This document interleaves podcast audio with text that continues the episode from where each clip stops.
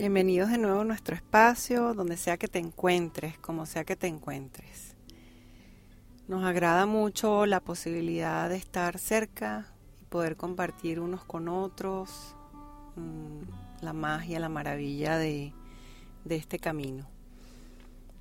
Hoy alguien me preguntaba si rechazar traía alguna consecuencia si enjuiciar traía alguna consecuencia, si olvidar desde la mente con rabia traía alguna consecuencia.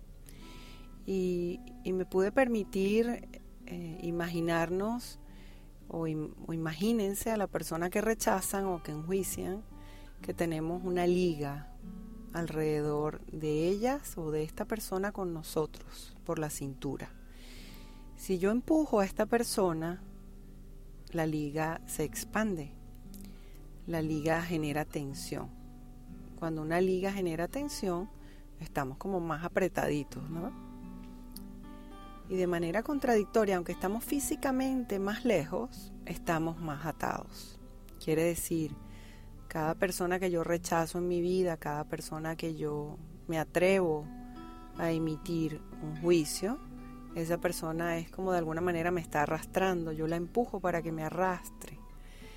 ¿Con quién tenemos elásticas? ¿Con quién tenemos estos arrastres? Bueno, mm, las dinámicas más comunes es primero con los padres, después con los hermanos, muchas veces con las parejas, exparejas. Entonces lo que vamos rechazando de nuestra vida es lo que nos va atando contradictoriamente. Ahora imagínense el caso de, por ejemplo, si yo rechazo al padre de mis hijos, esa tensión que se genera hacia allá atrás hace que yo esté poco disponible para mi nueva relación de pareja. ¿Por qué? Bueno, porque lo que no está resuelto en los ojos no deja de generar tanta tensión. ¿Cómo se resuelve? ¿Cómo hacemos para que una liga no tenga tanta tensión? Primero que nada, con cada persona que hemos conocido en esta vuelta en el planeta de Tierra, tenemos una liga, una tensión.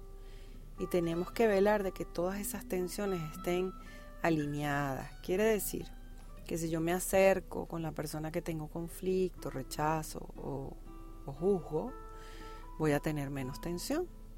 Entonces, muchas veces es mirar a los ojos, Muchas veces es cerrar los ojos y decirnos en el corazón, asumo la responsabilidad de las cosas que no pude ver contigo. Y algunas veces yo prefiero que la gente agarre el celular, llame inmediatamente cuando está entendiendo esto y que no quede por uno.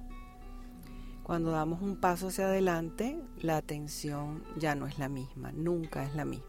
Ahora queda del otro ya si quiere dar un paso hacia adelante con nosotros o enfrente de nosotros o alejarse más.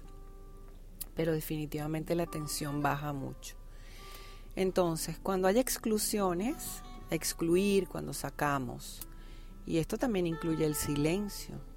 En nuestras familias, cuando alguien se quedó callado y no quiso hablar de esa persona, imagínense la fuerza, lo que genera esta tensión, esta liga. Y así va pasando la vida de generación en generación y hay más de una liga. Yo creo que tenemos miles de ligas.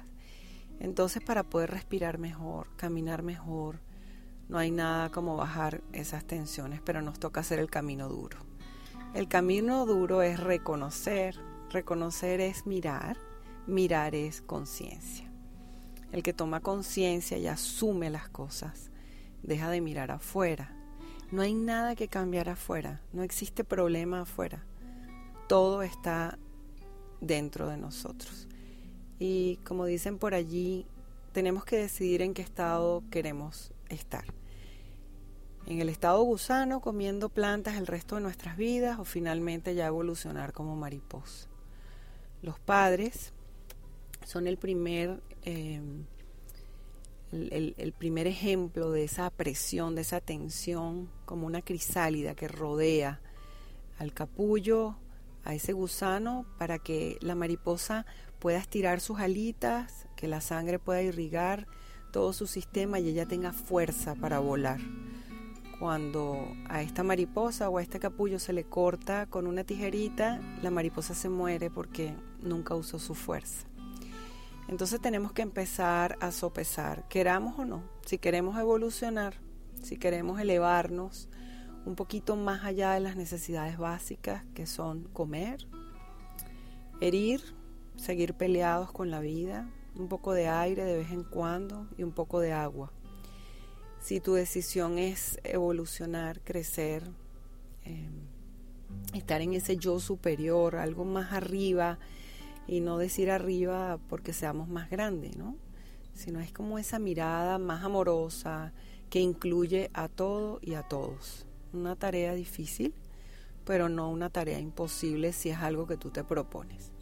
Entonces haz tu lista, comienza a hacer una lista y, y siente esas ligas que te están apretando la cintura, unas hacia la derecha, la izquierda, adelante, detrás, y de ahí vas a sentir cómo estás asfixiada, asfixiado, y esto te limita el éxito. Una de las bases del éxito es reconocer.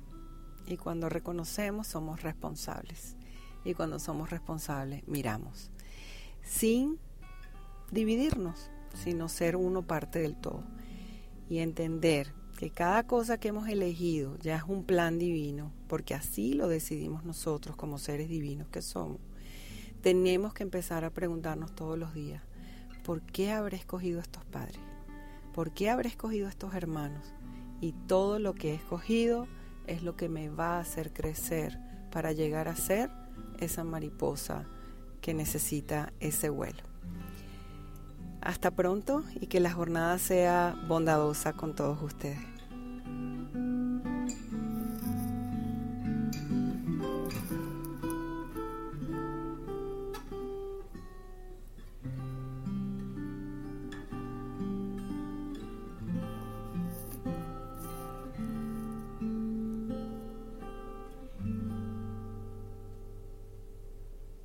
Estos 18 años de matrimonio me han parecido como 10 minutos.